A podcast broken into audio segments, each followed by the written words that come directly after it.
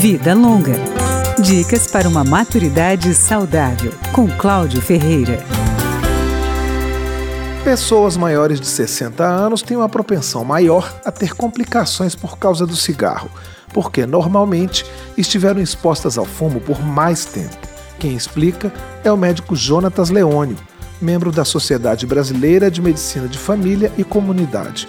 Os órgãos do corpo mais afetados são as vias aéreas superiores, nariz, faringe e laringe, e as vias aéreas inferiores, traqueia e pulmões, que sofrem exposição direta da fumaça e de seus elementos químicos. O médico, no entanto, faz uma ressalva. Todos os órgãos do corpo, eles indiretamente são afetados pela exposição à nicotina. O cigarro pode causar doenças cardiovasculares como AVC e infarto doenças respiratórias como enfisema e bronquite crônica, e os cânceres. A gente fala muito do, do câncer de pulmão, mas nós sabemos que o cigarro ele é fator de risco para praticamente todos os tipos de câncer.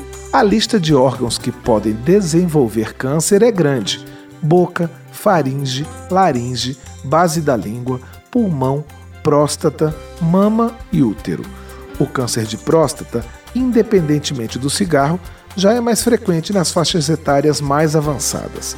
Em sua prática diária, o médico Jonatas Leônio repara que muitos idosos são desencorajados por eles mesmos a parar de fumar, porque acham que a certa altura da vida já não adianta mais. O especialista diz que isso é um mito. Tem estudos que mostram que, independente do tempo que a pessoa fumou, e mesmo que tenha sido uma carga tabágica elevada, há benefício se ele parar de fumar. O médico ressalta que os benefícios são tanto na quantidade de anos vividos a mais, quanto na qualidade de vida.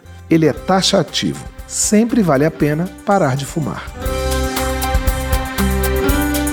Vida Longa, com Cláudio Ferreira.